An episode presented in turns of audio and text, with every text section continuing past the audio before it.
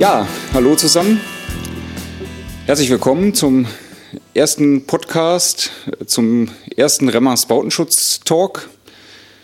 Wir wollen in der Zukunft des Öfteren solche Runden machen und aufnehmen und sprechen über alle möglichen Themen des Bautenschutzes, weil wir glauben, dass es da viel zu sagen gibt und dass so ein Podcast eigentlich eine gute Methode ist, weil man einfach im Auto sitzen kann und kann sich ein bisschen mit vertieften Informationen äh, versorgen zu den verschiedenen Themen. Wir werden starten mit der Abdichtung, werden dann aber im Laufe der Zeit auch auf den Fassadenschutz gehen, auf die Innendämmung, auf alle Themen, die irgendwie was mit Gebäudeabdichtung, mit Schutz von Gebäuden, mit Gebäudesanierung äh, letztendlich zu tun haben. Und diese Podcasts sollen sich natürlich erstmal an Fachleute richten, aber natürlich irgendwo auch an alle Interessierten, vielleicht auch an den ein oder anderen Bauherrn, der gerne verstehen möchte, was da so eigentlich an seinem ähm, Haus gemacht wird und äh, vielleicht auch eine Entscheidungsgrundlage braucht, um überhaupt erstmal ähm, Dinge wie Abdichtung oder Sanierung in Auftrag zu geben. Ja, wer sind wir? Wir sind ähm, Teil der Firma Remmers. Wir stammen alle aus dem Produktmanagement und wir, das sind zuerst einmal Natascha Büsing. Guten Morgen. Und Rainer Spegatis. Moin. Und mein Name ist Jens Engel. Wir verantworten das Produktmanagement für den Bereich Bautenschutz. Also wir sind, denke ich, in allen Themen tief drin und wir bündeln so hier die Expertise der Firma Remmers. Vielleicht gibt es auch das ein oder andere Thema, wo wir dann noch weitere Fachleute dazu holen werden, damit wir eben ähm, entsprechend auch tief in die Themen einsteigen können. Wir haben uns gedacht, zur Einleitung ähm, wollen wir mal erstmal ähm, mit dem Thema starten Bauwerksabdichtung und äh, da speziell die ähm, erdberührte äh, Bauwerksabdichtung. Und damit es nicht so gleich ganz in die Tiefe geht, haben wir gedacht, machen wir erstmal eine Art Standortbestimmung, indem wir mal in die Historie gucken. Und ähm, da ist, glaube ich, Rainer prädestiniert, weil er seit vielen Jahren, Jahrzehnten in diversen Arbeitskreisen der Fachwelt äh, tätig ist. Okay, dann würde ich sagen, steigen wir mal jetzt richtig in die Geschichte der Bauwerksabdichtung ein. Vielleicht nicht so ganz, ganz äh, fern zurück. Also wir haben im Vorfeld hier über die römischen Wasserleitungen gesprochen, das machen wir vielleicht nicht.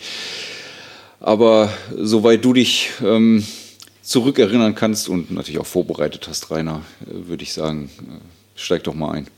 Ja, will ich gerne tun. Dankeschön, Jens. Ähm, schauen wir einmal so die Normungswelt an. Die Norm für Bauwerksabdichtung wurden in den 50er, 60er Jahren Dort gab es so die ersten Regelungen für Bauwerksabdichtung mit Abdichtungsprodukten, wie sie seit den 20er Jahren in Deutschland schon eingesetzt wurden. Das waren eben Bitumenbahnen.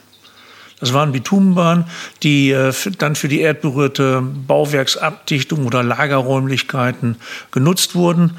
Und äh, hier wurden auch schon äh, unterschiedliche Wassereinwirkungen, sprich Bodenfeuchtigkeit, nicht drückendes Wasser im Bereich von Dränung äh, oder auch drückendem Wasser äh, geregelt.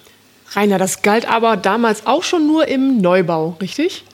Ja, das ist ein interessanter Hinweis. Richtig, man hat sich hier eigentlich Gedanken um den Neubau gemacht, obwohl gerade in dieser Zeit ja Deutschland noch im Aufbau begriffen war. Ja, richtig.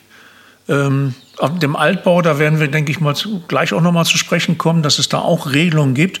Ich wollte nur verweisen, dass so aus der Normungswelt 1960, sagen wir jetzt mal, ähm, Bauwerksabdichtung erdberührt, dann 20, 23 Jahre später, nämlich 1983, als DIN 18195 novelliert wurden, in zehn Teilen vom Scheitel bis zur Sohle Bauwerksabdichtung geregelt. Genau, das ist dann die typische DIN für die Bauwerksabdichtung, an die ich mich auch, was heißt erinnern kann, ist jetzt ein, ein komisches Wort vielleicht, die ist ja erst vor vier Jahren dann entsprechend abgelöst worden. Aber das war eben die Norm über viele, viele Jahre, ähm, an der wir uns alle orientiert haben. Ja, kann man so sagen. Denn auch diese Norm wurde später nochmal auf den neuesten Stand gebracht, sprich auch hier weitere Verfahrenstechniken, Produkte aufgenommen. Das war dann im Jahre 2000, 17 Jahre. Und wie du gerade sagst, ist die neuere Norm 2017, also immer in einem Schlachtzahl von 17 Jahren. Aber bleiben wir mal noch kurz bitte rein, Entschuldigung, dass ich unterbreche, bei der, bei der Chronologie. Also in den, in den 50er, 60er Jahren ist es losgegangen, war es noch nicht die 18195. Waren dann nur Bitumenbahnen geriegelt oder gab es da auch schon äh, pastöse Abdichtungsstoffe? Nee, die pastösen Abdichtungsstoffe, also kunststoffmodifizierte Bitumendickbeschichtung, die kamen erst auf, nämlich Ende der 60er Jahre. Was es damals schon gab, das waren mineralische Dichtung, Schlemmen und Sperrputze, ähm, ein Verputz mit einem Bitumenanstrich zum Beispiel. Das war sehr wohl geregelt. Äh, Dichtung, Schlemmen selbst waren noch nicht geregelt. Also verputzt mit Bitumenanstrich heißt ein Dichtputz, also ein, ein hochzementhaltiger Putz und auf dem Putz dann eben relativ dünner Anstrich mit einem Bitumenmaterial. Genau, bei hochwertiger Kellernutzung ist natürlich schlecht, wenn hier dieses Abdichtungsmaterial reißt ja, oder Risse sich irgendwie aufbilden, sodass man dann auf flexible, sprich rissüberbrückende Abdichtungsstoffe abgehoben hat. Das war dann so 2000. Gut, aber die 18195 ist 1983 dann aufgekommen und da waren das, was wir heute so ganz üblicherweise kennen, nämlich die Bitumen-Dickbeschichtungen, die waren zu dem Zeitpunkt noch nicht in der Norm. Nein, die waren noch nicht in der Norm, obwohl 1968 schon als zweikomponentige äh, am Markt waren. Und die hatten oder erfreuten sich auch immer einen erst einmal Beliebtheit im Hinblick Verarbeitung. Man hatte nämlich einen rissüberbrückende Abdichtungsstoff, der dann auch händisch aufgetragen werden konnte von, von dem entsprechenden Bauarbeiter. War ja ein großer Vorteil dass man eben nicht ein Schnittmuster brauchte, um die Bahnen irgendwie zuzustückeln, so dass sie dann auch um jede Gebäudeecke, um jede Kante drumherum passten, sondern man hat was Flüssiges gehabt, was sich also wunderbar dem Untergrund anpasste und was auch auf dem Untergrund klebte, also ein Verbund mit dem Untergrund einging. Und äh, naja gut, und warum hat es dann so lange gedauert, bis die dann aufgenommen worden sind in die DIN, diese Bitumendickbeschichtungen? Wie gesagt, 1968 äh, erstmalig in den Markt eingeführt, 2000 dann ursprünglich, also sind dann aufgenommen worden äh, von der Norm. Ähm, ja, woran hat es gelegen? Es hat also ähm, die, es gibt ein Verfahren innerhalb der Norm, wie ein Abdichtungsstoff aufgenommen werden kann. Er muss sich bewähren. Und bewähren heißt mindestens fünf Jahre in unterschiedlichsten Anwendungen, dokumentierte Ausführung und auch ähm, Fotodokumentation folgen zu lassen. Und das eben von mehreren Unternehmen, die derartige Produkte herstellen. Gilt das heute auch noch? Oh, das ist eine sehr interessante Sache. Genau das gilt heute auch noch, denn jeglicher moderner Baustoff, so wie er äh, vorliegt, selbst wenn er noch alle vorangegangenen in den Schatten stellt, muss dieses Prozedere mitmachen, dass er nämlich aufgenommen werden kann. Wenn wir es nochmal so festhalten, also fünf Jahre muss sich der Baustoff oder auch ein Verfahren bewährt haben. Und äh, dann kann man einen Antrag stellen an den entsprechenden Normungsausschuss. Und ähm, dann nimmt er seine Arbeit auf. Das äh, ist gar nicht mal so schnell. Also ich sage immer, bei Normungsausschüssen ist man so ähm, im Reich der Weinbergschnecken. Ähm, und dann dauert es einige Jahre, üblicherweise nochmal fünf Jahre, würde ich mal so sagen, ähm, bis das dann aufgenommen wird. Also der Zeitraum zwischen so einer DIN-Novellierung oder der, der Ausgangsdien und der nächsten Novellierung ist üblicherweise so zehn Jahre. Kann man das so sagen? Vielleicht auch ein bisschen länger, wenn ich mineralische Dichtungsschlemmen sehe, 1955 circa in Deutschland angewandt, seitdem äh, regelmäßig auch für viele, viele Abdichtungsvarianten genutzt, äh, sind erst 2017 in die Norm aufgenommen worden. Ja, 2017, und das war typisch dann, sage ich mal so, für den Sockelbereich, der ja immer schon mit mineralischen Dichtungsschlemmen abgedichtet wurde. Also man hat dort mit einem Abdichtungsstoff gearbeitet, der gar nicht normativ erfasst war. Gut, also die Verallgemeinerung, das dauert immer zehn Jahre, ist unzulässig, sondern das äh, kann im Einzelfalle auch viel, viel länger dauern, bis sowas passiert. Ja, vielleicht gehe ich noch mal ganz kurz auf meine ähm, auf meine Erfahrungen mit dieser DIN ein. Ich bin im Jahr 2000 ähm, zu Remmers gekommen und da war ein ähm, Urteil, das sogenannte Bayreuther Urteil, ganz groß, äh, ganz großes Thema. Ich will jetzt mal kurz schildern, was da passiert ist, ähm, wenn man ähm, einen Bauvertrag nach der sogenannten VOB macht in Deutschland, dann werden automatisch über den Teil C der VOB werden ganz viele DIN-Normen mitvereinbart, unter anderem auch die 18195. Und da gab es eben in Bayreuth ähm, ein, ein oder bei Bayreuth ein Gebäude, äh, wo eine solche Vereinbarung getroffen worden war. Und zu dem Zeitpunkt waren die Bitumen-Dickbeschichtungen nicht Bestandteil der DIN 18195. Und das hat dann dazu geführt, dass der klassische Fall eines Mangels ohne Schaden vorgelegen hat. Und ähm, deshalb war man dann bei Remmers total froh, als 2000 die Bitumen-Dickbeschichtungen dann tatsächlich auch in die DIN aufgenommen worden sind. Ja, es gab auch ein anderes Urteil oben aus Schleswig heraus, fast aus dem gleichen Jahr, das genau das Gegenteil wieder behauptete. Bitumendickbeschichtungen sind allgemein anerkannte Regel der Technik, weil sie so häufig angewandt wurden. Auch das gab's. Ähm, aber weil du gerade sagtest, VUB, Teil C, auch da gibt es einen Paragraph, mit dem man dort arbeiten kann, sprich nämlich mit einer Sondervereinbarung. Hätte, hätte man das geregelt, dass man es mit einer Bitumendickbeschichtung gemacht hat, privatrechtlich, wäre das mit Sicherheit nicht zu diesem Urteil gekommen. Gut, wir wollten aber so bei der, bei der Geschichte bleiben. Also das äh, habe ich jetzt gerade noch mal gesagt, weil eben für mich äh, das Jahr 2000 da äh, als sehr einschneidend eben für diese Bauwerksabdichtungen erlebt wurde. Und das nächste für mich äh, wesentliche ähm, Datum oder Jahr ist dann 2017 gewesen. Da ist nämlich dann die DIN 18195 ähm, abgelöst worden. Das ist eine ganze Normungsreihe entstanden. Und ähm, speziell für den Bereich erdberührte Bauwerksabdichtung ist das die 18533, wo wir jetzt heute die entsprechenden Grundlagen für die Neubauabdichtung finden. Ja. Wenn man sich überlegt, nochmal 2000, jedes zweite Wohngebäude wurde mit Bitumen abgedichtet, mit Bitumendickbeschichtung. Äh, da war es notwendig, dass man diese Produkte auch aufnahm. Darüber hinaus wurde Bitumendickbeschichtung auch immer gegen drückendes Wasser ähm, genutzt. Und auch das hat man mit der Norm 2017 dann geregelt. Gut, trotzdem stehen wir jetzt mit dieser neuen Norm wieder vor einem ähnlichen Problem, ähm, wie das bis 2000 mit der 18195 und den Bitumen-Dickbeschichtungen der Fall gewesen ist. Es gibt nämlich mittlerweile eine ganz neue Klasse von Bauwerksabdichtungen. Ähm, also üblicher Sprachgebrauch ist Reaktivabdichtung, manchmal auch Hybridabdichtung oder so wird es jetzt ganz offiziell in der Literatur bezeichnet, FPDs, das ist die Abkürzung für flexible polymer-modifizierte Dickbeschichtungen. Und diese Stoffgruppe ist jetzt ja, in aller Munde und wird mittlerweile ja, sehr häufig ähm, eingesetzt, so ähnlich wie schon damals, wie du es gerade geschildert hast, bei jedem zweiten Wohngebäude damals die Bitumen-Dickbeschichtung. Aber trotzdem finden wir dieses neue Zeug jetzt wieder nicht in der Norm.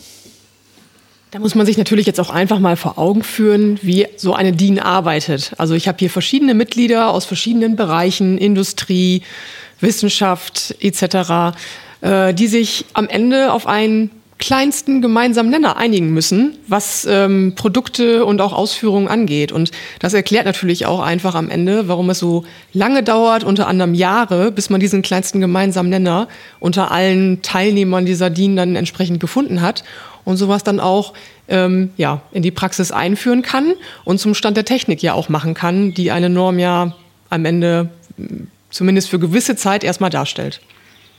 Ja, das ist richtig. Wenn wir da jetzt vielleicht gerade noch mal drauf gucken, seit wann gibt es diese Reaktivabdichtungen? Diese Reaktivabdichtungen wurden erstmalig 2005 eingeführt. Der Gedanke war, all das, was sich an bewährten, flüssig aufzutragenden Abdichtungsstoffen dargelegt hat, mit rissüberbrückenden mineralischen Dichtungsschlemm und kunststoffmodifizierten Bitumendickbeschichtung mit der erhöhten Rissüberbrückung und mit der Widerstandsfähigkeit einer Dichtungsschlemme in einem Produkt zu vereinen. Das war so die Geburtsstunde dieser Reaktivabdichtung. Also im Hause Remmers ist man etwas später eingestiegen. Ich bin mir nicht mehr ganz sicher, 2009 oder 2010 sind wir damit angefangen.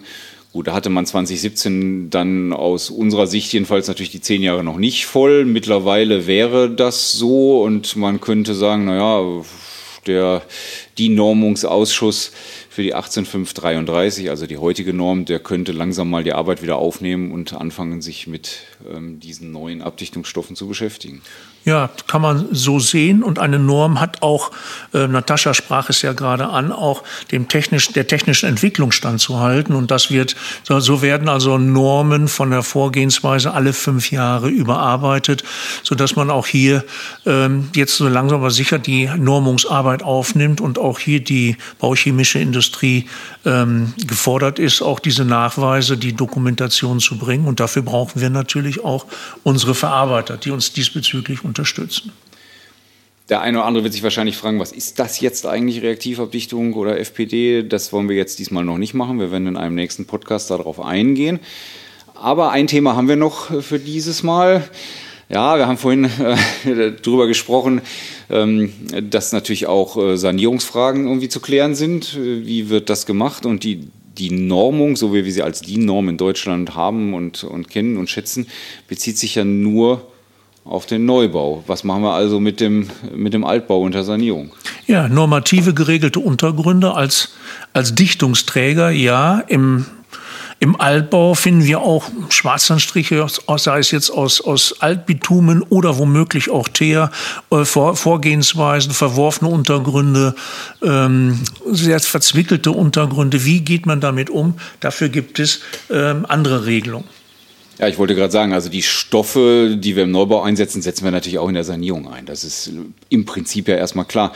Äh, trotzdem gibt es da ja viele, viele Sonderfälle. Du hast gerade gesagt, also muss man ja irgendwo äh, ein Papier haben, Richtlinien, Regeln, wo man nachlesen kann, wie man eben mit dem Altbau umzugehen hat. Gut, das sind die sogenannten WTA-Merkblätter. Die WTA-Merkblätter, die entstehen analog einer DIN 820 von der Zusammensetzung ähm, und äh, die erarbeiten nach den Normenvorgaben dann diese Regelwerke, die sich WTA-Merkblätter, an diesem Beispiel äh, WTA-Merkblatt 4, 6, nachträgliches Abdichten erdberührter Bauteile. Dort hier die, den Standard darstellen, wie man nachträglich eine Bauwerksabdichtung ausführt. Gut, da gibt es zwei Dinge dazu zu erklären. Also erstmal, du sagst Zusammensetzung hört sich jetzt nach Kochrezept an, aber das meint die Leute, die Menschen, äh, die da sitzen und das zusammen erarbeiten, also Wissenschaft, ähm, Hersteller und Praxis, also ausführende Betriebe, setzen sich zusammen und bringen ihre ähm, Erfahrungen ein, werfen die in einen Topf, sodass man eben aus allen Blickwinkeln das entsprechend dann auch beleuchten kann. Äh, das ist der eine Punkt. Der andere Punkt ist die WTA. Ich weiß, dass du, ich verstehe, dass du es vermieden hast. Also der, das ist die Kurzform für wissenschaftlich-technische Arbeitsgemeinschaft für Bauwerkserhaltung und Baudenkmalpflege. Das ist schon so ein Zungenbrecher. EV. EV, Entschuldigung, um Gottes Willen. Also ein eingetragener Verein. Und ähm, die haben mittlerweile, ich glaube, so rund 100 Merkblätter für alle möglichen Bereiche eben der Bauwerkssanierung, nicht nur der Abdichtung, erarbeitet. Man kann sich das äh, sehr schön angucken im Internet. Ich weise immer darauf hin, wenn man da einfach nur WTA eingibt, dann landet man bei der Women's Tennis Association und ähm, nicht bei unserem WTA e.V. Ähm, ich glaube, es hilft schon, wenn man e.V. dahinter schreibt, ähm, dann oder einfach beim, bei den Suchergebnissen ein bisschen weiter nach unten scrollt dann äh, findet man das auch und dann kann man eigentlich ganz übersichtlich sich angucken, für welche Bereiche dort in der WTA bereits verschiedene äh, Merkblätter erarbeitet worden sind. So, ich denke, an dieser Stelle äh, soll das mal reichen mit dem, mit dem Rückblick. Ähm, das war vielleicht ein bisschen verwirrend und ist vielleicht ganz gut, wenn man das auch nochmal nachlesen kann. Das ist möglich. Wir haben extra eine E-Mail-Adresse eingerichtet ähm, und zwar podcast.remmers.de. Da kann man sich Unterlagen zu diesem und auch natürlich zu den folgenden Podcasts ähm, zusenden lassen. Schön in kurz gefasster Form, sodass man eben die wichtigsten Punkte nochmal schwarz auf weiß hat, das nachlesen kann, es vielleicht auch irgendwo abheften oder unter das Kopfkissen legen kann. Ansonsten ist diese E-Mail-Adresse podcast.remmers.de auch dafür da, dass man Anregungen, Kritik loswerden kann und vielleicht auch Themenvorschläge, Ideen ähm, für Themen, denen man sich mal vertieft im Rahmen eines solchen Podcastes noch widmen sollte. Ja, wir werden das tun beim nächsten Mal. Es ist gerade schon angeklungen mit dem Thema Reaktivabdichtung, Hybridabdichtung, FPD. Meint alles das Gleiche und es ist sicherlich notwendig, da mal drauf einzugehen und zu erklären, um was es sich da im Detail eigentlich handelt. Ja, soweit aus dieser ersten Runde mal. Vielen Dank fürs Zuhören und bis zum nächsten Mal. Tschüss. Tschüss. Tschüss, tschüss.